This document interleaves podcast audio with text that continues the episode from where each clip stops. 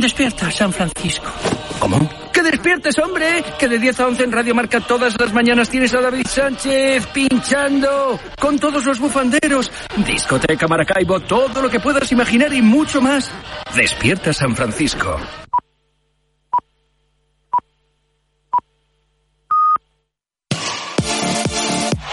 Radio Marca, el deporte que se vive. Radio Marca. Radio Marca Valladolid, 101.5 FM, app y radiomarcavalladolid.com.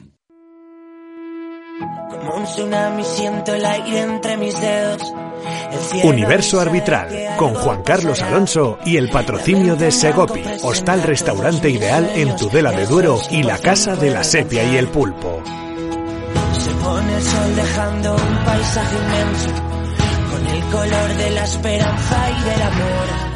Como una estrella deja huella mientras muere. Eso es lo que tengo que aprender. En mi mano voy a ver que algo hoy puede suceder.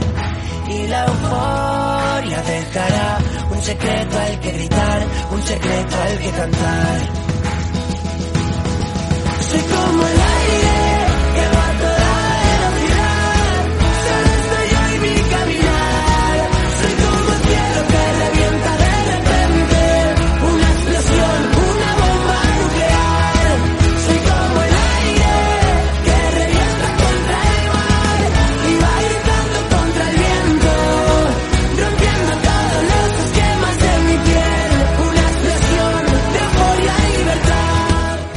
Buenas tardes, Universo Arbitral. Según informaba Sique Rodríguez en Cataluña Radio y que se han hecho ecos todos los medios nacionales, en especial nuestro diario Marca, entre los años 2016 y 2018 el Fútbol Club Barcelona pagó a Dasnil 95 1.400.000 euros, empresa del excolegiado Enríquez Negreira, que en esos años era vicepresidente del Comité Técnico de Árbitros. Ante la Fiscalía y según comentan los medios citados, Enríquez ha declarado que no ha habido ningún trato de favor al conjunto azulgrana y que esos pagos de los que no ha aportado facturas se debía a un trabajo de asesoría. Consistía en explicar a los jugadores cómo se debían de comportar durante los encuentros con los, con los colegiados y de qué podían hacer o no en función de quién fuera el árbitro. Ante la noticia, el CTA ha sacado un comunicado donde deja constancia que Negreira no forma parte de la estructura federativa desde 2018, que lamenta los comportamientos que puedan ser susceptibles de atentar contra la ética del estamento y que ningún miembro del CTA puede desarrollar labor alguna que sea susceptible de entrar en conflictos de intereses. Además, el CTA se pone a disposición de la justicia para brindar la colaboración o cualquier tipo de información que puedan aportar. Como ven, no es la mejor noticia ni manera para empezar un programa de árbitros, pero intentaremos, desde el respeto y sin especulaciones, darles la mejor opinión. Comienza Universo Arbitral. Soy como el aire que revienta contra el mar y va gritando contra el viento. Buenas tardes, Javier Chicote. Buenas tardes, Juan Carlos Alonso, por decir algo, porque vaya año llevamos. Si no teníamos poco con el bar, con las jugadas de campo, con los eh, comunicados, con todas estas cosas que semana a semana se nos van acumulando eh, para tratar, para debatir, para intentar hacer pedagogía, pues se nos une otra, ¿no? Una otra que, mm, pues sí, bueno, pero, se nos pero, queda- pero la otra es propia del fútbol. Esta, en principio, es eh, más desagradable. Son desagradables, sí, desde luego. Es una y- noticia que para el, para el estamento arbitral es, es dura, para los que hemos formado parte del mundo arbitraje eh, se nos saltaban los ojos esta, esta mediodía cuando escuchábamos esta noticia. Y bueno, vamos a intentar explicar y dar nuestra opinión en base a esto. Y para eso, pues mm, tenemos opiniones, como siempre, en nuestra mesa de debate de periodistas, eh, entrenadores, y en este caso no es que estuviera, eh, o sea, no es que haya sido por la noticia, estaba ya pactado mucho antes que viniera el director de nuestra emisora, de Radio Marca Valladolid, Chu Rodríguez, buenas tardes. ¿Qué tal, Juan Carlos, Javier, Alejandro? Muy buenas. La verdad que, bueno, eh, eh, la invitación era pues para lo que es universo arbitral. eh. Un debate divertido, alegre, didáctico, donde nos lo pasamos bien, intentamos aportar nuestro granito de arena. Pero bueno, son temas que nos marcan la actualidad y que tenemos que tratar, ¿no? Sí, está claro. No sé si decir que he venido en el día más oportuno en el, o en el más inoportuno, pero eh, efectivamente es un día, bueno, yo creo que poco en la línea de lo que decís, eh, preocupante, triste para todos los que eh, formáis eh, parte de- del mundo arbitral, porque, bueno, yo creo que cuando una persona hace algo negligente y salpica a los demás, pues creo que queda una sensación del estamento que quizá no sea justa, pero bueno, creo que va a haber todavía mucho que profundizar en este tema, dejar trabajar a la justicia, pero la pinta, la verdad es que la pinta la tiene muy, muy, muy mala. No pinta bien, desde luego. Y también nos hemos acompañado de otro periodista, eh, en este caso de Tribuna Valladolid, Alejandro de Grado. Buenas tardes. ¿Qué tal, Juan Carlos? Buenas tardes. Pues estábamos comentando un poco el tema, bueno, pues que ha surgido esta mañana, que yo, por cierto, me he enterado en directo Marca Valladolid, venía de viaje. Y la verdad que cuando lo ha dicho Chu Rodríguez, eh, pues me he quedado como, como decía la semana pasada, pero esta vez de manera más triste, ¿no? Como los conejos cuando le dan las largas. Me he quedado, me he parado y digo, madre mía, este tema mm, no es grato, ¿no? ¿A ti qué te parece, Alejandro? Bueno, la noticia se comenta sola, ¿no? No beneficia evidentemente a ninguna parte implicada, ni al club que ha pagado esa cantidad, ni al estamento arbitral, ni al propio espectáculo que es el, que es el deporte, que es el fútbol, ¿no? Eh, es verdad que, que deja en mal lugar al, al estamento arbitral, evidentemente, pero eso no quita a que, a que el club, el, el primero, el que, el que ha hecho ese pago, pues tampoco queda, queda en buen lugar. Así que bueno, eh, es difícil comentar estos temas, sobre todo eh, desde una posición eh, y desde un programa, evidentemente, eh, que que se acerca a la labor del y explica la labor del arbitraje, pero se comenta solo la, noticia y evidentemente no, no beneficia a, ninguna parte implicada. Yo ahí sí que te matizo una cosa, que en todos los estamentos, evidentemente, hay gente que hace cosas desde, a lo mejor desde el punto de vista de la ética o desde el punto de vista eh, del delito. Y al final, como decía Chu Rodríguez, salpica todo el colectivo. Pero si quiero poner en valor una cosa, han salido muchos escándalos de compra de partidos, mm, robos y demás, y judicialmente, en la historia, por lo menos que yo conozco, y si no me corregís, ha salpicado directamente a, eh, a un árbitro. Esto vamos a ponerlo en contexto por lo que dices des- desde el, el estamento. Pero en este caso, claro, era el vicepresidente del comité Sí, eh, sí. técnico de árbitros. Sí, yo, yo sinceramente, eh, por dar eh, una opinión directa sobre el tema, eh, conociendo lo poco que conozco, habiendo leído los comunicados, porque normalmente fíjate que cuando se da una situación como esta, eh, todo el mundo se lava las manos y no asume ningún tipo de responsabilidad ni, ni de realidad. Y es que todos asumen, o sea, prácticamente todos, menos el comunicado del CTA, que al final yo creo que lo lleva a lo personal de lo que hizo este, este sujeto eh, en, en, en esos años. Eh, El CTA, de hecho, no dice que no, porque dice, esta persona no trabaja aquí desde el año 2018, pero claro, es que la acusación es del 16 al 18. O sea, quiero decir que tampoco eso eh, aclara absolutamente nada y, desempaña lo que le ha pasado al, comité. Pero yo creo que mi opinión es que el Barcelona no ha comprado directamente arbitrajes, pero sí ha eh, comprado indirectamente mm, a una persona que tiene influencia en, o tenía influencia en el día a día de los arbitrajes de este país. O sea, yo creo que no ha comprado arbitrajes, que no ha habido árbitros comprados, pero sí ha comprado una persona que, por ejemplo, eh, podía tener eh, influencia en las designaciones arbitrales, en ciertas líneas de actuación arbitral. Y, yo estoy convencido de eso. ¿El el Barça ha comprado directamente árbitros? No.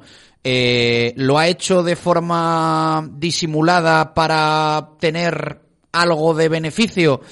Eh, pues posiblemente creo posiblemente no pienso que sí. O sea pienso que sí. Creo creo que esto es eh, a mí me gusta siempre buscar comparaciones como cuando un empresario financia un partido político con intereses posteriores. Es decir no está directamente comprando la adjudicación de una obra pero sí está eh, Sí, lo que pasa es sí que está dándole cariño a alguien para que, para que después le den cariño a él. Que por supuesto entra en el conflicto de intereses, eso es una cosa que es eh, obvia. Es cierto que luego el tema de demostrar de que haya tenido incidencia directa, como tú dices, en algún partido, eso aparte que es muy complicado de, de demostrar. Muy mm, complicado, Por ahora, sí, sí, ¿vale?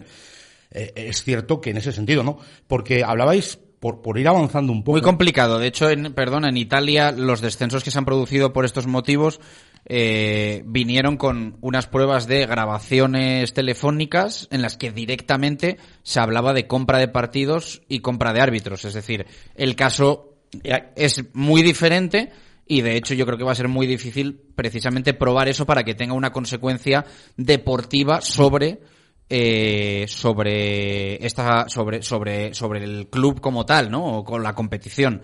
Ahora eh, por la vía penal eh, para las personas implicadas pues yo creo que yo creo que hay gente que debería ir hasta hasta el fondo con esto y de momento bueno pues entiendo que es haciendo la agencia tributaria y, y entiendo que de esta forma también la fiscalía. Yo creo que lo, el primer interesado es el colectivo arbitral, porque evidentemente todavía hay árbitros en activo que en el 2016 y 2018 pitaban en primera división. O sea, árbitros que ahora mismo tenemos en activo. Pero por ir avanzando un poco de lo que es esto ¿no? y ponerlo en contexto, lo que reconoce desde la empresa de este vicepresidente es eh, que han dado un asesoramiento eh, al- a este equipo, ¿no? Un asesoramiento de informes. Que si queréis hablamos un poco y también me dais vuestra opinión, porque esto es más antiguo que el hilo negro, aunque queramos lo contrario. Ahora a lo mejor hay casos más mediáticos que hay personas que ejercen esta, esta labor de una manera. Tú comentabas esta mañana el caso de Mejuto González, pero los clubes siempre han estado interesados y preocupados del tema arbitral en cuanto que quién me arbitra, cómo me arbitra. Y te digo, desde el título personal, si tú tenías un amigo, oye, me pita tal, te voy al detalle más pequeño. Este cómo es a lo que luego en muchos casos está siendo la profesionalización de esta labor. Pero lo que no está claro, lo que no lo puedo hacer, lo que no lo puede hacer, esto que quede claro, es un miembro que está dentro del colectivo. Por supuesto. Ni una empresa suya con su hijo, ni- La Está clave- la claro. clave de todo esto es- es una, una cosa, por- y os dejo ya. Es decir, y en ese caso, universo arbitral, ¿vale? Nosotros acercamos el arbitraje a todos los estamentos, a todo el mundo, ¿vale? Pero es que nosotros no tenemos nada que ver con la No, no. federación. Que el, O sea, Bar- somos una que el Barcelona le quiera externa. pagar un millón cuatrocientos mil euros a Javier López García que pasaba por ahí porque le diga cuatro tonterías del árbitro que le va a arbitrar y le paga medio kilo por temporada, pues oye, muy bien. Eh, Y que sería un trabajo, te digo una cosa, Pues- que los clubs profesionales y cada vez los profesionales más lo desarrollan. Bueno, Porque, Juan pues, Carlos, ya para empezar, las cantidades de las que se hablan, ya estamos, no sé si decir fuera de mercado, pero ya dan lugar a pensar que... Cuando es un vicepresidente, es que, no, no, que es obvio. no me da igual, sea quien sea. Pagar medio millón de euros por año por esta tarea... A mí lo que me chirría. Estamos a, A mí- a mí es lo que me estamos Te digo- te digo- una auténtica salvajada. te digo una hablemos de fútbol y, hablemos de un equipo como Te el digo una Barça. Cosa, esto- tanta cantidad es lo que me chirría a mí. Pero mira, por ejemplo, en el tema de la profesionalización de muchos apartados del fútbol, Héctor Cooper se llevó al jardinero que tenía, al jardinero, o sea, que estamos hablando que a la ciudad que iba, desde Milán hasta Mallorca, y se lleva al jardinero, profesionaliza ese tema. El tema arbitral, el hecho ya no solo de cómo pita tal o ¿Y cómo el pita jardinero tal, cobraba medio millón de euros por temporada? Lo cobraba mucho. no tengo el dato, pero cobraba una pasta, pero te puede sorprender de decir, no tiene jardineros la ciudad donde va. Pues Héctor Cooper confiaba en ese jardinero. En- a, a- a nivel arbitral, te digo, Ya, pero generalmente es que, el- el- es no que tu césped es una cosa que manejas tú Exactamente. directamente. No está dentro Y del es de mundo. tu responsabilidad. El arbitraje, precisamente lo que tienes que hacer es no manejarlo tú directamente porque no es tu responsabilidad. Pero Juan Carlos, Claro. donde, donde quiere llegar, que es uno de los puntos No, que nosotros... Yo entiendo que quiere llegar a que los clubes intentan controlar todo, pero... No, no, No, que intentan, que- no, no, intentan formarse y yo aplaudo a los clubes que se quieren formar. Hay veces que los clubes cometen verdaderas barbaridades porque les faltan expertos en la materia para poderles asesorar. Desde Pero estamos recursos. hablando de un servicio que, si no me corriges, el CTA ofrece incluso de forma gratuita. El CTA te ofrece una charla a principio de temporada que te da las, Las pautas a novedades. seguir durante ese Luego, año. durante la temporada, durante la temporada, yo te lo digo porque una vez yo dejé el arbitraje completamente, dejé la federación, yo estaba en el Real Valladolid en categorías inferiores, y explicar a los chicos el reglamento, matizar cómo van cambiando, por qué se ha pitado este penalti, por qué se ha pitado otro. Te prometo que es mucho más productivo para un club que se enteren de una opinión experta. Ya, pero es que el Real Valladolid en concreto eh, tiene como delegado del primer equipo a un exárbitro. Ah, efectivamente, O sea, ahí tienes el ejemplo. O sea, creo que el Real Valladolid no necesita ningún tipo de asesoramiento externo. cada uno valora mm, la, la- cada área mm, de una manera, pero yo te digo que son muchos clubs los que tienen esta, esta figura. Que por cierto, la- las declaraciones hoy de Bartomeu eh, queriendo eludir la responsabilidad, metiendo a todos los equipos en el follón, como diciendo esto lo hacen todos, eh, esto, el asesoramiento arbitral es algo que necesitan todos los equipos. Pero un vicepresidente ha sentado, no. ha sentado mal en los clubes españoles. Que eso no es verdad. Eh, porque efectivamente no es verdad. Eh, y el Real Valladolid, el primero al cual hoy nos hemos dirigido para preguntarles. Bartomeu ha dicho que esto lo hacen todos los equipos. El Real Valladolid lo hace. Respuesta tajante y rotunda, no. Bien. Que ya está. El- hemos preguntado a uno y hay uno que ha dicho que no. Me gustaría saber cuántos lo hacen, si es que hay alguno más que lo hace. El único club que ha, que ha que incluyó en su cuerpo técnico, en su staff técnico esta temporada a un, eh, una persona externa al colectivo arbitral, pero que había sido había formado parte, pues, como puedo ser yo, que he formado parte de la federación, pero ya no, ya no formo parte de la federación. El único club en Europa que tiene esa figura metida dentro de su cuerpo técnico es la Juve. No hay ninguno más en Europa de fútbol profesional que haya reconocido que hay alguien asesorando al equipo día tras día o entrenamiento tras entrenamiento en esta parcela. El único oficialmente que lo tiene es la Juve reconocido y dentro de su staff, como una Pero asesora la Juve, pero no tiene, no tiene un cargo no luego. tiene ninguna relación Vale. con la federación ni nada por el estilo. Es que, es, es que- es es son dos cosas diferentes. Esa es la clave. Exactamente. Esa es la clave. Pero que Luego yo, yo- solamente que es el yo- único yo, club que entiendo que. Chus diga, esto no vale para nada, porque te va a contar cuatro tonterías. Es su opinión. Luego hay clubs que te digo, el Real No, no, Madrid. si yo no digo que no valga para nada. Re- yo digo, lo que digo es que el Real Valladolid tiene de delegado Ah, a un exárbitro que ya tiene él que tener ese conocimiento, esa actualidad, ese transmitir a los jugadores eh, las situaciones del reglamento. Yo creo que no necesita más que eso. Pues el el- día que tenga un delegado que no haya sido árbitro o que no tenga conocimientos arbitrales, pues quizá Pues quizá indirectamente lo tiene. Valore, Indi- Indirectamente lo quizá tiene. valore el tener una figura en, es- en este sentido. Sobre todo, entiendo si se le genera una problemática de rojas por algún motivo. Asesoramiento, sea, un conocimiento como, como tú me tienes aquí, por ejemplo, para un programa de radio, eh, o me tienes para Marcador Pucela. Yo doy mi, mi, mi opinión, Correcto. me tienes como árbitro. Los clubs dicen, oye, pues hay clubs que tal. Te digo, en primera división, Mejuto González, Mejía Dávila en el Real Madrid. Paco Santamaría es árbitro también. Es decir, y siempre se ha buscado, desde Zariaquieri en Osasuna, siempre se ha buscado que la figura de delegado, tener a una persona que conozca esas circunstancias. Giraldez en el Málaga, es asistente. O sea, hay un montón, no, no, no hay, no pero hay uno tiene dos. ese cargo, no tiene otro. Exacto, es que eso sí, lo hemos desterrado. Es es que el otro lo es hemos, decir- es que el otro no tiene, no tiene. Desde aquí, desde luego, que, que es clave ese matiz de que si tú perteneces a un club, no puedes tener ninguna relación, ninguna, ni como decía Chus, ni una empresa que sea de mi hijo, nada. O sea, cero relación con la federación. Que hecho, me, la a mí me- competición. a mí me gustaría que el Comité Técnico de Árbitros, eh, en el comunicado que he leído, lo he leído hace un ratito aquí, eh, el- o sea, dice, el CTA se pone a disposición de la justicia para brindar su máxima colaboración en cualquier tipo de información que este comité pueda aportar. No, no. Es que el CTA debería... la tiene, la tiene que El. CTA debería cerrar este comunicado diciendo que se va a personar Exacto. como acusación de esto que está sucediendo. Por el daño que se está haciendo al- debería decir el comunicado del CTA. Y ayudaría Eh, a los árbitros. Yo doy un paso adelante. Claro. A mí me están manchando el nombre de mi institución, de mi organismo. Yo voy a ir como acusación contra esta persona que fue. Soy yo el primero en solucionar el problema. Soy yo. es el primero que ha que se ha saltado las normas éticas del, del Comité Técnico de Árbitros. Es que es una es de una gravedad mayúscula, vamos. Me No. parece muy light ¿eh? el comunicado del CTA. Es, es muy light y además es que no, no, no taja, realmente no atajas el problema. Estás diciendo que sí, que te vas a poner a, a disposición. No, no, no, no. Usted tiene que ser en primera persona, como tú dices, Chus, el que me, me voy al, al juzgado y presento una demanda porque la institución está manchada. ¿Quién va a limpiar ahora, como decía Alex al principio, quién va a limpiar ahora todo este daño? Y luego, primero, no se descarta los hechos, ni de una parte ni de otra, y falta que alguien asuma una responsabilidad. Porque, por ejemplo, el aporta que ha hablado en, el, en la televisión del club ha dicho que que qué casualidad que...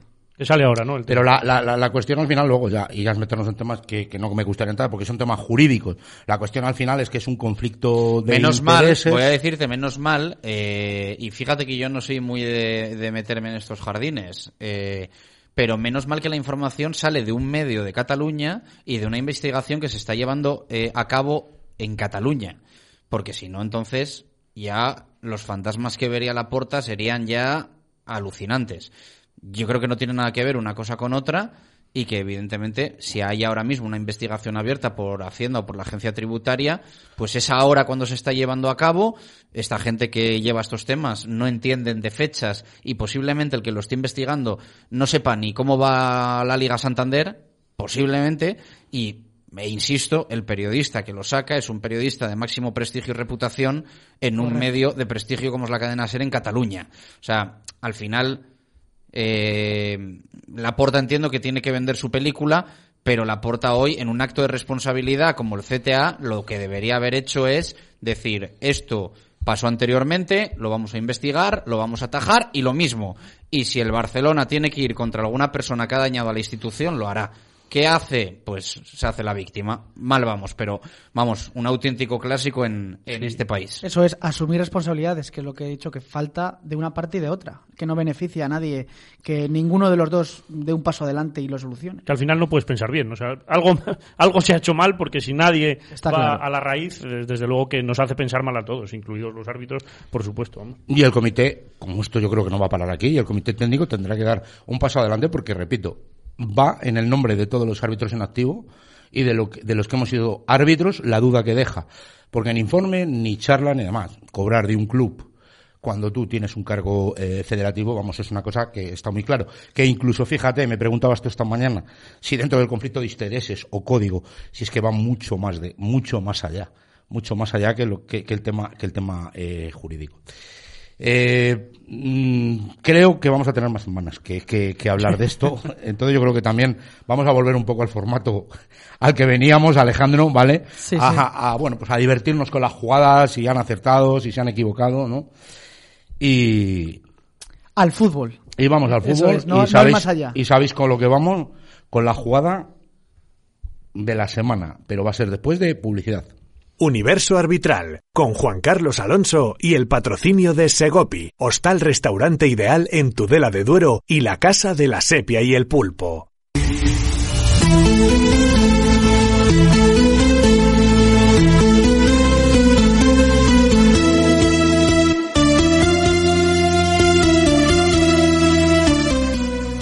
Llega la jugada de la semana con Alejandro de Grado, Javier Chicote y Chu Rodríguez. Ya sabéis el protocolo. Para empezar, simplemente una contestación eh, con un eh, monosílabo. Eh, empiezo por ti, Alejandro. ¿Debió entrar el VAR en el codazo de Fali a Castellanos? Sí.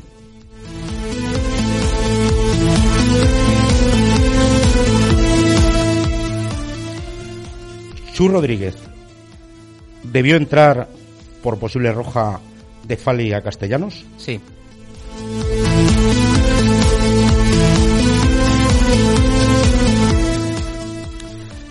Javier Chicote, rematas, ¿te unes a los dos periodistas o tienes otra opinión? Pues me uno a ellos. Yo creo que sí debió entrar.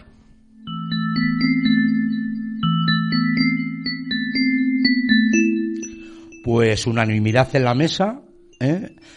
Y vamos a ver qué han dicho nuestros eh, expertos en redes sociales eh, a nuestro tuit.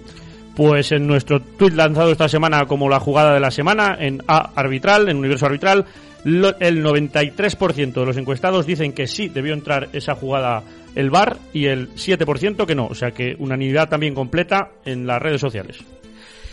Bueno, pues hay total unanimidad en la mesa en cuanto a la jugada y nuestros tuiteros. Mm, En este caso no se tomó esa decisión y el VAR no, no, no lo mandó a revisar. ¿Por qué, Chu Rodríguez, tú piensas que es un codazo? ¿Tiene la fuerza suficiente ese codazo? Eh, si lo ha visto el árbitro ya en el campo, a lo mejor ha estimado que... Aunque no tomó ninguna decisión. Yo creo que sobre todo tiene la, la intención.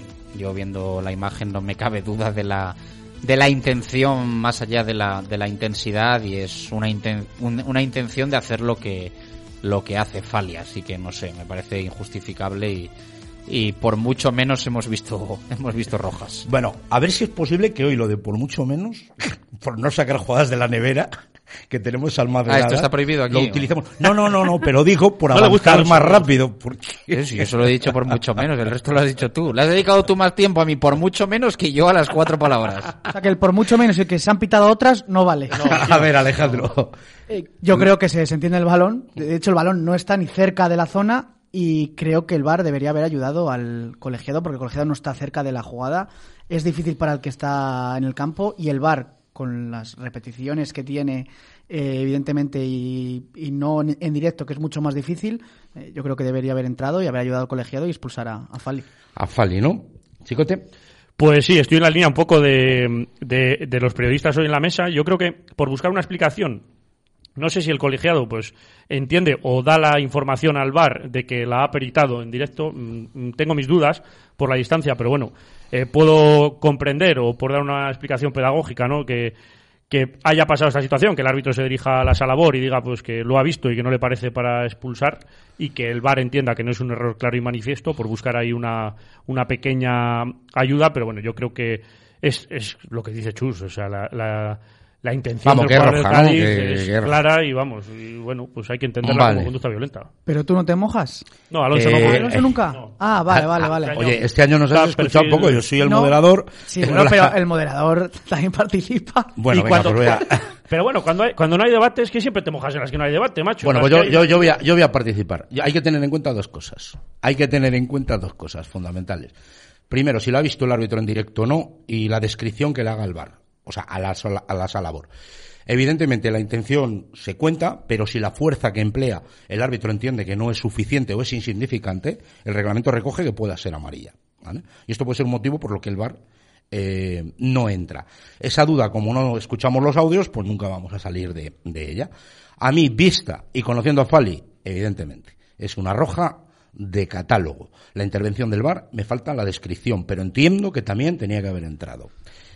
Me deja saltarme el guion, Alonso. Sí, Es que me ha entrado así ahora, hablando de, de que no escuchábamos los audios del bar, y me ha venido a la mente ¿no? Esto que se ha hecho de prueba en el, el Mundialito de Clubes. mejor que no lo hubieran hecho. Mm, ¿Qué os ha parecido? No sé, a vosotros como periodistas, esto de que van al bar, anuncian y al final eh, había un penalti, lo iban a revisar, decían, no, es penalti. Que metan Tampoco publicidad mejor, meten ¿no? publicidad. No sé y lo habéis visto, lo habéis percibido. ¿Qué os ha parecido la, la, esta pequeña prueba que se ha hecho? A mí me parece una intentona fallida, sinceramente.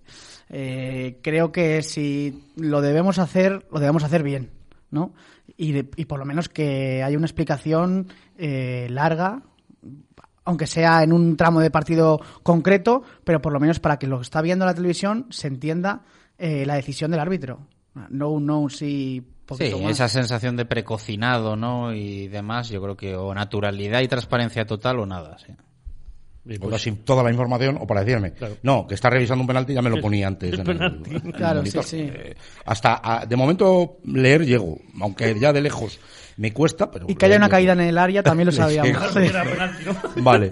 Y por cerrar este partido, el, la jugada de Guardiola, ¿vale? Sí, se han pitado muchas de esas, Chu Rodríguez, se han pitado muchas de esas. Pero por ponerla en contexto, Guardiola va a despejar con todo, cabeza y brazo extendido por encima del hombro, la da con la cabeza primero y luego le da en, el brazo el balón, ¿no? No se señala nada y no hay revisión de bar. Chu Rodríguez. Mm, no, para mí es mano. Para mí es mano de Guardiola, pero también es verdad que con las manos muchas veces empiezo a tener dudas de la repetición en vídeo, de los frames, de todo. Entonces, bueno, para mí es mano. Eh, se ¿Pero debe de las de ahora o las de toda la vida? Porque eso siempre lo hemos hablado tú y yo muchas veces. No, yo creo que esas de las de toda la vida. De la de toda la Sí, vida. sí, Para ti mano separada, arriba. Yo para mí es mano, esa sensación de que la mano amortigua. ¿Y que le toque con la cabeza antes? Eh, yo es que eso, eh, luego vamos a hablar creo de otra jugada. Eso lo compro, ya sé que la norma es la que es, ¿eh? Eh, lo compro parcialmente en eh, defensas, en atacantes no. En atacantes no. Luego lo vamos a hablar en una jugada bastante De Luis Suárez. bastante analizable, pero pero eso, eh, siendo un delantero, a mí lo del rebote me parece que justifica poco Poca- poco una mano. Eh, siendo un defensa lo veo un poquito diferente. Rápidamente, porque tengo que ir con Pavel, ¿vale? Que. Dime. Sí, estoy en la línea de, de Chus. Yo he pitado penalti, pero porque no es una posición natural como tiene el brazo Guardiola. De hecho, yo creo que lo pone porque ve que va a fallar. Va con todo. Sí. Chicote. Eh, yo haría una distinción, ¿no? En el fútbol actual sí que señalaría penalti, pero tengo muchas dudas. Ya en el programa de Yepes, cuando vino a explicar las, las posiciones de las manos y lo que se utilizan para los equilibrios en los saltos y todo este tipo de cosas que creo que el fútbol se ha olvidado de ellas, creo que había que darle una vuelta y bueno, eh, entiendo que en el fútbol actual ahora se estén pitando y hay que haya que pitarla, esa mano, pero entiendo que hay que dar una vuelta a todo esto y ciertas manos no tienen que ser sancionadas. Pues es curioso porque luego esto nos va a dar pie al debate que vamos a tener eh, sobre los comunicados y que tanto en directo Marca Valladolid y en Marcador Pucela, y yo discutimos si sirven de algo, si no sirven. Es el peor día, a lo mejor, ¿no? Para mí, o sea, para que veas que no, no voy a ser ventajista en el debate, porque son dos jugadas que benefician al, al Cádiz, ¿eh? como otras le han perjudicado. Y claro, normal que luego, yo entiendo, a los que no entienden a lo mejor la sensibilidad arbitral, que se pueda opinar de otra manera, pero eso lo vamos a dejar luego para, para, para el debate. Pero mira, el Cádiz beneficiado en dos jugadas. Y me vais, sí. No hace mucho No, hubo otra, ¿no? Creo. jornada, sí, sí, sí, sí. sí, es lo que iba a decir. Claro, pero es que si no, eh, si desciendo, era por ti. Desde que sal- lanzó el comunicado ha habido varias. Ya. Dejarme ir con Pavel Fernández, ¿vale? Eh, pero vamos a hacer antes una pequeñita pausa. Universo Arbitral, con Juan Carlos Alonso y el patrocinio de Segopi, hostal restaurante ideal en Tudela de Duero y la Casa de la Sepia y el Pulpo. Hola, yo venía a decirte que bailaras a mi lado, que esta noche estás tan guapa, yo estoy más guapo callado. Lo siento, no sabía que ya había quien se muera por ti. Pero no me compadezcas porque asumo la derrota y es que tú eres tan perfecta, yo solo un perfecto idiota que se vuelve. Y nos vamos con la sección de Universo Arbitral, amigos del arbitraje, que capitanea eh, Pavel Fernández. Buenas tardes, Pavel. ¿Qué tal, Juan Carlos? Buenas tardes a todos. Buenas tardes por decir algo, ¿no? Porque con el día que llevamos, Bueno, eh, día, día triste, ¿eh? flaco favor, como siempre, a los árbitros, como siempre. sí, eh, bueno, eh, está claro que hemos coincidido, hemos coincidido en esto en la mesa, ¿no? Que tengo a Chu Rodríguez, a Alejandro de Grado, a Javier Chicote, y sobre todo porque no por los asesoramientos arbitrales en sí, que de personas externas existen, ¿no? Y yo creo que son hasta positivas, sino porque era Sí. un miembro del comité, ¿no? Además, bueno, pues de tu comité de Cataluña. Bueno, creo que, eh, bueno, eh, eh, lo que decíamos, ¿no? lo que dices tú ahora, ¿no? Creo que estamos en una época, eh, sobre todo en el fútbol, en la que todo se estudia.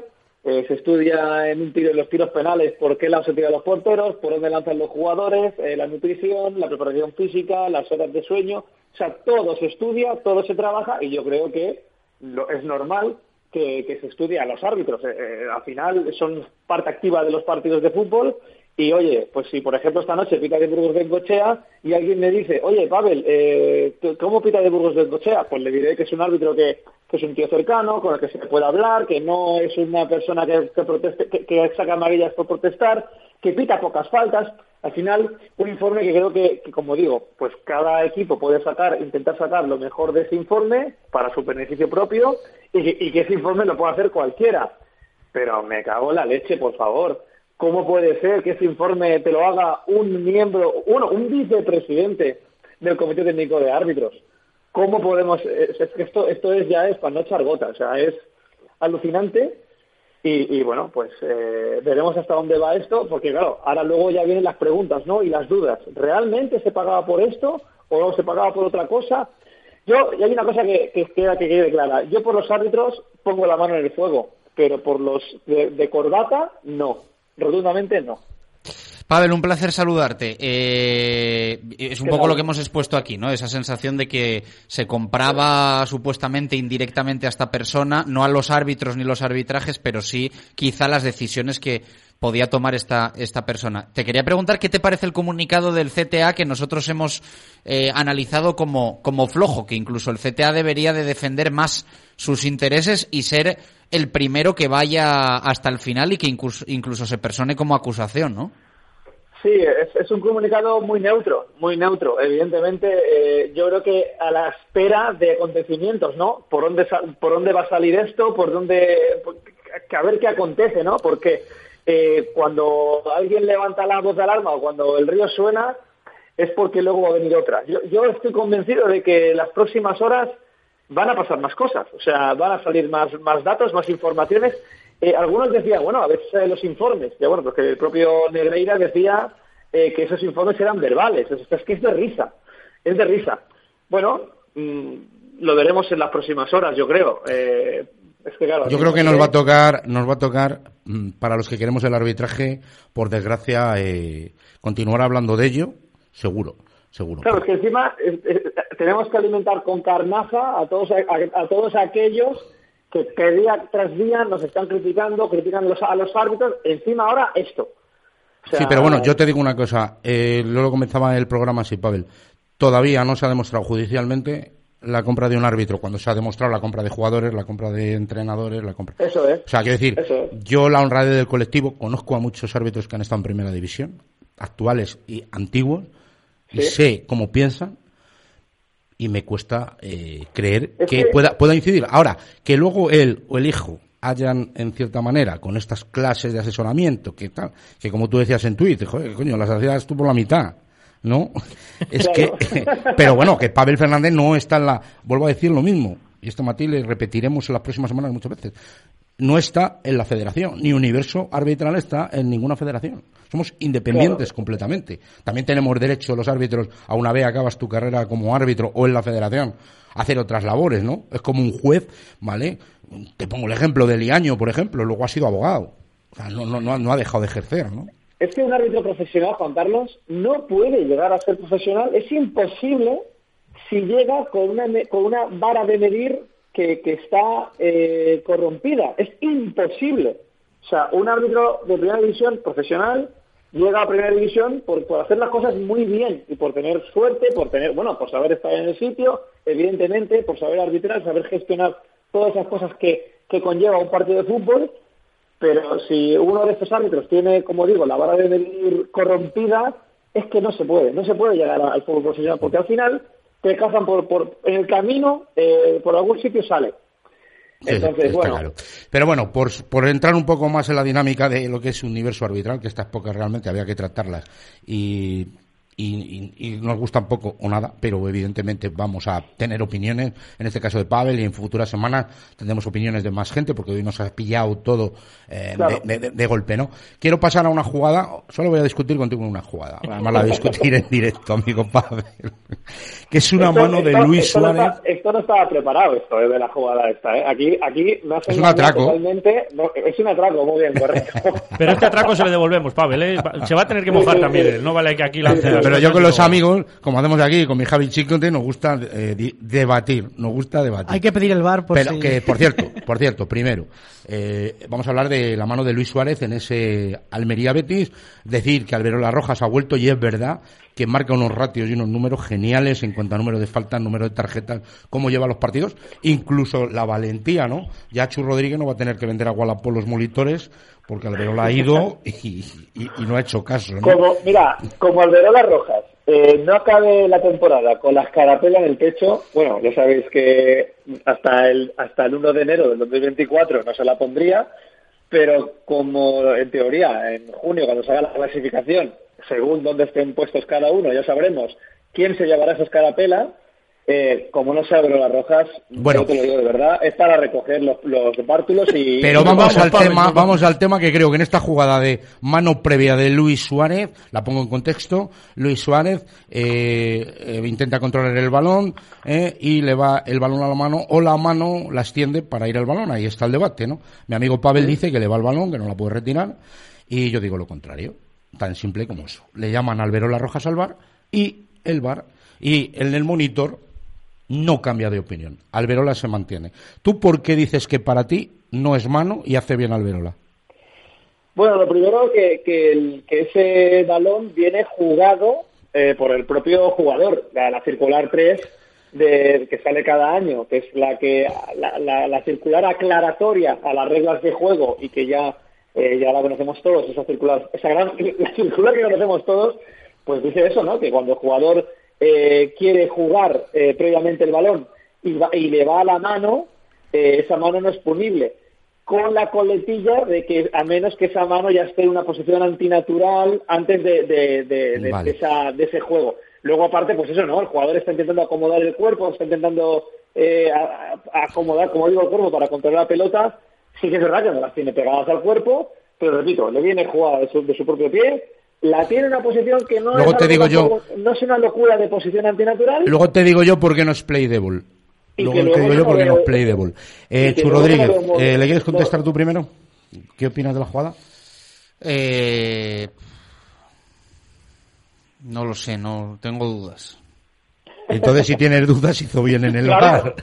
Para una vez que te hacen caso. Pero ya sabes no que a mí, me, a mí me gusta mucho que los árbitros tengan, que los árbitros de campo personalidad, la- la demás. tengan, tengan personalidad. Eso sabes que estoy a favor de ello y, y casi, o sea, no, no te voy a decir que para mí anula lo que pasa en la jugada, pero estoy muy a favor de que un árbitro de campo mantenga su decisión porque creo que luego gestionarlo en el postpartido y en lo que hablan entre ellos creo que no es fácil a nivel A a nivel- CTA creo que no es fácil. Alejandro, Yo creo que acierta al ver las rojas. la. O sea, para ti no Eh, aunque, aunque para mí es la más difícil del programa, la que nos has- de las jugadas que vamos a analizar Ah. o que hemos analizado, me parece la más complicada.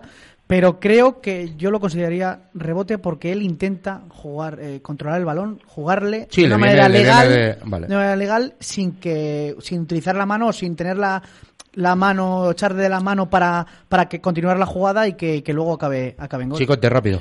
Pues es que estoy con ellos. Es que al final eh, acabo de decir antes, ¿no? En la explicación de la de Sergio Guardiola, que creo que hay que contemplar los brazos como parte del cuerpo y del equilibrio del jugador, que son imposibles que se los corten, más aún en este caso que quizás intenta hacer un control desequilibrado por porque el defensa tiene que defender, lógicamente. Entonces, bueno, yo estoy con Chus. Yo me gusta cuando los árbitros son valientes en el campo y aunque el VAR eh, a veces les quiera de- desdecir, pues eh, utilicen su personalidad para, para Y pensar. entiendo que él se basa en la norma. Sí, O sea, claro, Quiero decir que él tira de norma. Eh, Sí. Norma que a mí, como os decía antes, eh, me, me- me genera un poco esa- esas dudas de defensor o, a- o atacante, pero, pero se basa en una norma. La norma es la que es.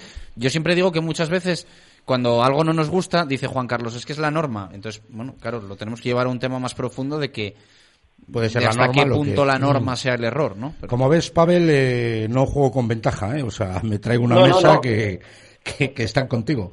Eh, Pero creo que estamos de acuerdo todos y... y- y No, no, no, yo no estoy de acuerdo. Tú también, Juan Carlos, no, lo que digo ahora, que creo que estaremos todos de acuerdo que quizá el que falla aquí es el del VAR. Si, aunque tú creas que es mano, yo creo que tampoco es para intervenir como árbitro VAR. Bueno, no es eso te lo puedo comprar. Clarísima. ¿eh? Pero mira, Pavel, yo Claro. te voy a decir una cosa porque para mí es mano. Porque el jugador, un delantero en esa situación, no tiene, no tiene que extender tanto el brazo de manera natural si previamente no tiene un control sobre el balón y cuando da el balón extiende el brazo y se ayuda a controlar ese balón. Para mí es una mano eh, deliberada además. O sea, no estamos hablando de naturales o antinaturales. Sea, quiere hacer esa mano por, por, por, por el riesgo que toma al extender tanto el, tanto el brazo. Pero bueno, eh, como siempre, llamado. Si ¿Eh? estuvieras en el, en el bar, si hubieras estado en el bar, le hubieras llamado al de Rojas. ese, mm, "Mira, fíjate, me- esto, a- eh, llamo". el, el- fue el sábado, ¿no? El sábado sí, y según ha ido pasando la semana, lo he ido comprando, pero yo tengo claro, he hablado con delanteros, he hablado con futbolistas y tal, y, y esa jugada, eh, eh, o sea, Luis Suárez tiene intención de hacer lo que hace y puede ser de manera antirreglamentaria. Tanto para llamarle el VAR, viendo las dudas que genera, y el VAR te tiene que llamar por un error claro y manifiesto, Claro. pues en eso estoy contigo. Eh, Pavel, me quedo, Venga. mm, porque ya sabes cómo vamos, y además hoy se nos ha metido este tema, tal, que un abrazo muy fuerte, amigo. Abrazo grande. Venga, un abrazo. Vale. Pavel, chao. Hasta luego. Es que eh, tenemos más jugadas, tenemos el debate, que yo no sé si nos va a dar tiempo, y es que el debate me parece un tema muy interesante, sobre todo eh, debatir con Chu Rodríguez, llevarle la contraria, que me, que me encanta. Discrepar, Eh, sí. Sí, sí, Alonso que me encanta discrepar. gusta. Simplemente, a modo telegráfico, eh, las dos entradas de Zorrilla, las dos entradas de Zorrilla, en un momento determinado, la de Cruz a Plata y el pisotón de Machis a, a Ibáñez. Eh, Por menos, por menos está claro. Pero entendemos que dentro del contexto de nobleza que se jugó el partido, ¿están bien gestionadas o vosotros los hubierais gestionado de otra manera? De manera telemática, por favor. Tengo dudas. Yo es que a mí ya sabes que lo de las gestiones, para mí el arbitraje es arbitraje y son jueces y, y, y gestionar por calor, frío, nobleza o desnobleza, no, no sé hasta qué punto. Sí, pero aplicar O el eso no reglamento. es. No, es que el reglamento por la letra no sería fútbol, o sea, sería, sería otra cosa, pero ese es otro debate, me lo apunto. Como tienes Vale. que venir en un mes, pues ese para dentro de otro mes. Si hace seis que no vengo. Alejandro de Grado. El nuevo contrato, Chus. Creo que el colegiado no quiere perder los papeles, no quiere perder el ritmo del encuentro, no quiere perder esa evolución que está teniendo el, el partido para no llevarlo a un terreno que, que para él es complicado y por eso yo creo que, que toma la decisión así. Y también me genera dudas de que si pita una, si llega a señalar una, no sé yo si llega a señalar la otra. Chicote. Yo creo que. eh, eh, yo, mira, en estas jugadas eh, entiendo la. eh, que caben en, en- son jugadas grises que siempre decimos aquí en Universo Arbitral, ¿no? Que caben las dos decisiones. Entiendo que el VAR no entre cuando hay un árbitro que está peritando desde el campo y que para él entiende además en las dos jugadas que son parecidas. Estoy con Degrado, que es quizás si en la primera saca roja, tengo dudas que en la segunda no, no haga lo mismo, pero si él es el criterio que quiere seguir, me parece correcto. Pero yo veo el fútbol de, de este tipo de contactos. Les entiendo y creo, como dice Chus, que por otras cosas hemos visto también esta- estas rojas, pero bueno, creo que no hay que señalar por entradas de este tipo a la ligera mostrar tarjetas rojas. Yo creo que leyó bien el partido y con la deportividad y nobleza que se estaba jugando y, acierta en este caso Cuadra, Cuadra Fernández. Y nos vamos al gran debate que viene al hilo eh, pues del comunicado aquel que hizo el Cádiz y que le teníamos aquí en Universo Arbitral y en, en Marca Valladolid pendiente. ¿Son buenos los comunicados? ¿Para qué se hacen los comunicados por parte de los clubs? Simplemente es por rajar, desviar la atención, quieren un beneficio añadido. Por la mesa de debate, compuesta por Chu Rodríguez, Alejandro de Grado, Javier Chicote, nos lo aclararán. Publicidad. Universo Arbitral, con Juan Carlos Alonso y el patrocinio de Segopi, hostal restaurante ideal en Tudela de Duero y la casa de la sepia y el pulpo. Baby, out, baby, baby, work it out. If you see a girl that can shake, tell her just like this. Baby, take it down, baby, baby, take it down. Oh, my po po po po po po bona me shalala. Mm, Bona una haya. Comienza el debate de universo arbitral. Eh, por un lado, tengo dos personas en la mesa que están a favor de los comunicados de los clubs, que son Chu Rodríguez y Alejandro de Grado. Y- ¿Cómo sabe? Yo no sé cómo sabe que yo estoy a Eh, favor. porque he hablado con- el- porque me lo hablo acaban de decir. contigo, Ah, hablo- me lo acaban de- me lo acaban de decir. Comunican por... Línea interna. Comunican por tal que me toca Ya estamos jugando, postura. ya estamos jugando de pens- sucio. de hecho, pensaba y que Javier contra uno. Chicote, Javier Chicote y yo, bueno, pues estamos en la postura, en la postura opuesta. Eh, es muy simple en la norma. En la primera intervención de 45 segundos, un portavoz por equipo del equipo vuestro. ¿Quién es el portavoz? Son las normas. Alejandro de Grado. Alejandro, 45 segundos. También me la acaban ¿Por de decir qué esto. un equipo tú crees que tiene que hacer comunicados cuando hay un error arbitral? Creo que debe avanzar el comunicado eh, porque creo que en algunas acciones son tan graves que creo que las entidades deportivas se merecen un respeto. Un respeto, por ejemplo, doy el ejemplo de, de Bilbao. Por ejemplo, una acción muy clara que no se pita a favor del Real Valladolid y ahí tampoco nadie mm, quiso entrar más en, en el juego. Por eso creo que, que hay que lanzar los... com- No digo con esto que, que se cambie la torna y que, y que ahora eh, Se te va agotando el las, tiempo. las decisiones se, se tomen a favor como en Cádiz, ¿eh? pero creo que sí que es necesario. Javier Chicote, 45 segundos. Bueno, yo es que creo que las cosas de Palacio, lo primero tienen que ir despacio y luego tienen que ser internas, ¿no? Entiendo que, que los equipos, eh, cuando acaba un partido con una- un fallo arbitral, un error arbitral que es claro, como Alejandro puede comentar lo de Bilbao, que para todos yo creo que es un error claro y manifiesto, pero yo creo que esos temas tienen que ser internos, tiene que ser el club quien llame directamente al presidente o que haya incluso una conexión directa con los árbitros. Yo siempre en mi trayectoria profesional dije que no me importaba hablar con nadie para explicar un error. Y creo que es lo que hay que hacer, tratarlo de manera No interna. te voy a tratar mejor porque estás... Se te acaba el tiempo, sí, sí. Nada, Ya está, se ha acabado el tiempo. Eh, Me consta que el CTA no tiene mecanismos eh, para que los clubes tengan eh, consultas directas y respuestas claras y en todo caso asumir la responsabilidad y tengo la sensación de que no queda otra a veces que emitir los comunicados como una forma de defensa. ¿Pero en busca de qué? Estoy, a- ¿Qué- qué- estoy en pero mis cómo te 45 defiendes? segundos, por favor. Ya, ya, pero... bueno, respete, eh, respete, por favor. búsqueda- No, ya, ya, ya no hay en la- 45 segundos, ¿eh? Ya, Ah, ah, vale, que eso es solo para el portavoz. Vale, Sí, vale. sí, esto tú- Te lo acaban de decir, ¿no? Es que no se puede venir al programa sin leerse las, las Claro, del venimos, juego, por favor. venimos nuevo, viene el jefe, viene a hacer lo que quiere. en la búsqueda del respeto hacia la propia institución. Yo creo que mm, a veces a los árbitros les fallan las formas, eh, tanto en el campo como fuera del campo. Y creo que no existe un mecanismo para hablar con naturalidad de errores arbitrales, que los hay. los hay, no acertáis siempre. Y a mí me consta que es muy, muy, muy, muy difícil que desde el CTA oficialmente alguien te traslade que se han equivocado y que te pidan ¿Y perdón. qué gana un equipo? Yo digo, diciendo el CTA, vale, pues nos hemos equivocado. Te quedas más tranquilo, ¿qué consigues con eso? O realmente, que yo lo creo que para lo que se hacen los comunicados, que es para meter eh, presión, ¿vale? Presión, me he equivocado, como hace el Cádiz, como hace el Cádiz en su punto quinto. Además, el Cádiz ya va a lo grande en ese comunicado. Eh, además, si desciendo a final de temporada, voy a tomar acciones eh, legales de un error que fue garrafal, ¿vale?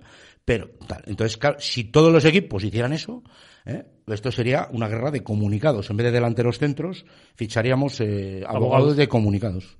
Eh, yo por eso creo que no tiene ningún sentido. Sí, pero alguien debería explicarte eh, y reconocerte, como ha dicho Chus, que ha fallado. qué gana? Es que el árbitro, en el, en el fallo del, del día del Cádiz, sale, sale y lanza ese comunicado di- pidiendo perdón porque el Cádiz le lanza el comunicado antes. Si el Cádiz no lanza ese comunicado, el árbitro no lo. Pero no, habla, me, ¿eh? no, me, no me cambies el comunicado del árbitro, que, que yo para mí también fue un error. Pero bueno, Claro, por eso te estoy diciendo, sí, sí. Ya que no, ya que el club, vale, ponte, me pongo en tu, en tu piel y dices que no, que no, los clubes no tienen que lanzar ningún comunicado, pero el árbitro tampoco. Pero es que yo creo que es que es muy grave que nadie en el CTA. Claro, es que alguien tiene que. sí, pero no cambiéis el debate. Tres yo tres te digo. uno. No, no, no, yo me No, refiero. yo no quiero comunicados. Yo no quiero que un club salga públicamente. Pero sí alguien Tiene que ser de manera interna, de manera interna. Oiga, sobre todo explicativo, de manera interna explicativo. Y a lo mejor también tenía que haber más transparencia de las jugadas. Yo el día de Osasuna me quedé con las ganas de saber por qué se anula el gol de... eh, o sea, por qué no se anula el gol, el segundo gol, no, no recuerdo. De Sí, el segundo gol, sí. en este programa siempre somos claros, Alonso, que nos reímos muchas veces de esas estadísticas que salen en las ruedas de prensa que se hacen ahora, que es que hay más porcentaje de acierto que errores. Entonces, eh, vamos a. eh, estoy A con Chus le hemos convencido, está muy claro. Sí, o estoy sea, con Chus en está- sentido, está que no Chus está acertamos siempre, está que- clarísimo, y desde aquí lo defendemos siempre. Pero hay creo error. que es muy difícil que entre bambalinas se reconozca, se explique, se tenga mm, un punto de vista didáctico. Me consta que esto no es así, tengo que decíroslo. Entonces, me Pero ¿qué gustaría que, ganas, pero qué ganas como entidad? Yo es que es lo que no entiendo. Tú si me das un beneficio que, que ganas como entidad con Ah, los ah, comunicados. con el comunicado eh, público, si me das un beneficio, defender públicamente Que se ha a tu equivocado masa el juez. social. No, no, defender públicamente a tu masa social. Y que mereces más respeto. Es que hay, hay, hay acciones graves. Normalmente los comunicados además vienen cuando hay una reiteración de, Exactamente. de errores. Entonces, al final es tirar contra, bueno, pues lo que se hace ya con la justicia ordinaria como para no hacer con la justicia deportiva, ¿no? Pero si estamos hablando de errores, ¿no? Eh, pues si Que- tienes la sensación que de que, tú la ti- oye, justicia- tengo dudas. de que la justicia en este caso deportiva no es justa, me parece bien expresarlo con respeto. Mira, tienes asambleas de la liga, asambleas de la federación, que van todos los presidentes. ¿Asambleas Tienes- de la liga para los árbitros? Los árbitros, ¿Qué tienes eh, que decirle? los árbitros, lo- los- ¿Qué tiene que decirle Manuel Vizcaíno a, Los a árbitros- Ronaldo que le ha perjudicado a un árbitro en un No, Valladolid no, no, no, no, no, para hacer un comunicado, si no están de acuerdo, como están siendo los arbitrajes, como tú has dicho, por una cosa, pero claro, solo quejarme cuando me perjudica, es No que al final, ¿Te parece me quejo? no, no, pero claro, al final, ¿en qué convertimos esto? Hombre, estaría en- da-. Juan Carlos lo que quiere decir es que estaría bien dar las gracias también cuando se equivocan a favor, ¿no? Que si ya que haces un comunicado para quejarte, también para Yo es que- agradecer cuando, No lo veo se sentido equivoca a porque yo, favor, ¿no? es decir, tú cuando hablas con un árbitro dices, ¿a ti qué te afecta un comunicado y tal? A un árbitro que luego pita un partido. Pero si le agradeces que, que te ha pitado a favor en un error, te estás riendo del rival. Pero es que lo veis como, Yo- o sea, yo- una- un error yo lo ves creo como falta de y- respeto. Y, y creo que hay veces que hay entrenado, entrenadores, y en Valladolid ha habido algún caso, no sé si ha sido Pacheta, que ha felicitado al árbitro después de un partido, pero no porque se hayan equivocado a su favor, sino porque considera que ha hecho un buen arbitraje. Yo he visto a entrenadores salir a decir felicito a, a fulanito de tal por, por su arbitraje en un partido que no era fácil, tal cual. No es habitual, no lo es. Pero es que, insisto, menos habitual es que el CTA reconozca un error. Yo y que ahí Sánchez es eso que Flores yo- dijo que era el mejor Mateo Laoz, ¿no? Hace- No hace mucho, en una rueda de prensa. está Yo ese punto sería que hubiera una explicación más didáctica de ciertas jugadas, porque luego dicen, es que en ciertas jugadas no entro, en ciertas jugadas no- el, el comité técnico de árbitros, ¿no? Y al final es verdad que hay jugadas que queda esa, esa, esa duda, ¿no? Y, y se tiene que trasladar. Bueno, las posturas yo creo que están claras, ¿no? Alejandro Delgado y Chu Rodríguez dice que quieren un comunicado, Javier y Chicote y yo creemos que los comunicados pues, Yo creo que, no que- son que necesarios. tenemos que ser más abiertos a explicar los errores, que no pasa nada. Un, un oyente, si me permitís, un oyente va a ser el que decida quién ha ganado este debate, ¿vale? Entonces le tengo... ¿Y quién elige al oyente? Eh, le elijo yo. Entonces- Pues entonces ya ves, Entonces, apaga y vámonos. Esto, esto es como lo, lo que hablábamos al principio. Eh, Chara, te paso un número por WhatsApp. Escucha, eh, buenas tardes, ¿con quién hablo? Buenas tardes, Radio Marca. Buenas tardes, Juan Carlos. Buenas tardes, Chicote. Lo has escuchado bien. Eh, Desde el Google, bueno, has, has escuchado bien. ¿Cuál es tu nombre? Don Jesús Pérez Baraja, buenas tardes. ¿Qué tal? ¿Qué tal? Buenas tardes. Eh, oye, Me- eh, Me has en- Podrías haber imitado a alguien más.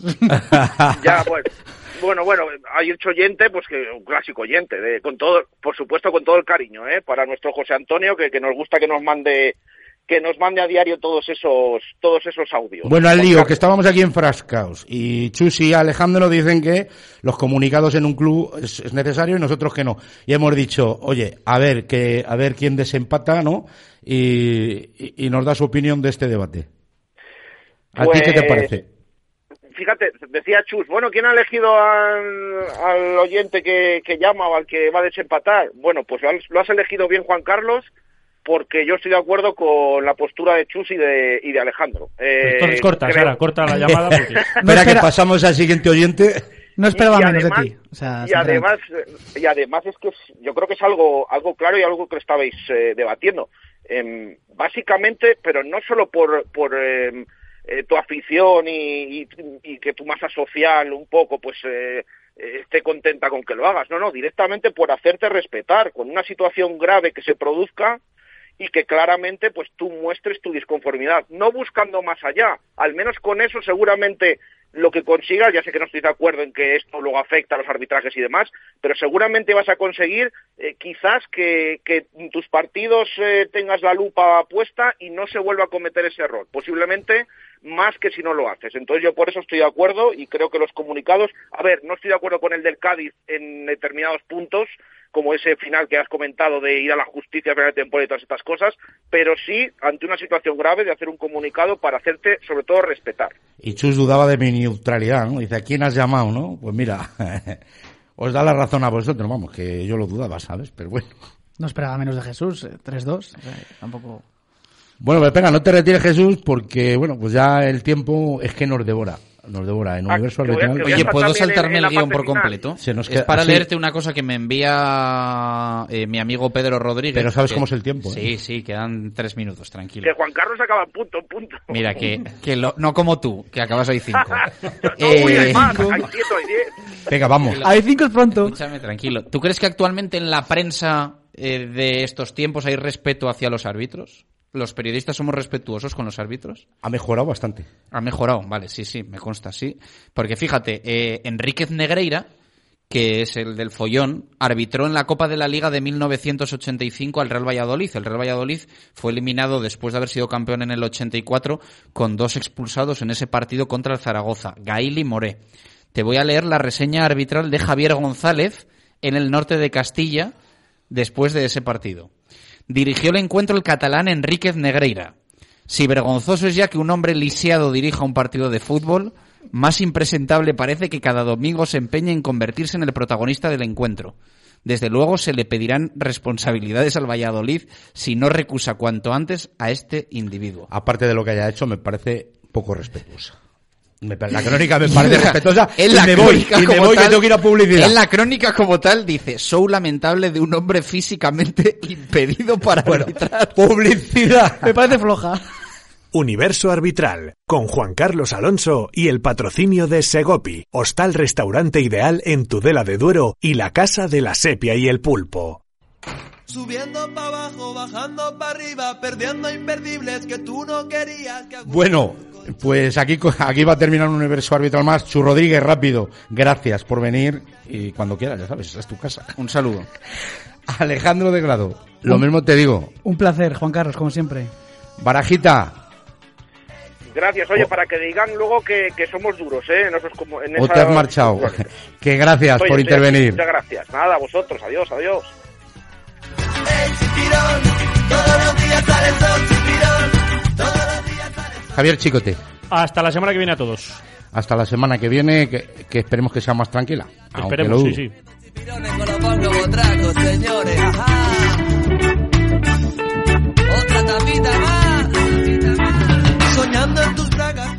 Y a todos ustedes, muchas gracias por estar otro universo arbitral eh, más. Gracias a Sara Cabezas, que sin esto, ella, sin ella no, no sonaría. Y bueno, en una semana especialmente dura por todo lo que ha venido hoy. Esperemos que todo se aclare, las cosas se tranquilicen y ya saben, los árbitros no roban, los árbitros se equivocan. Gracias.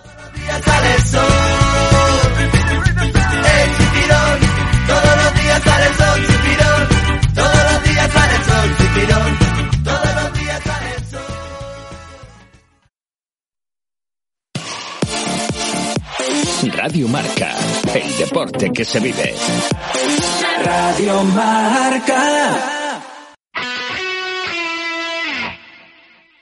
que comentábamos durante la primera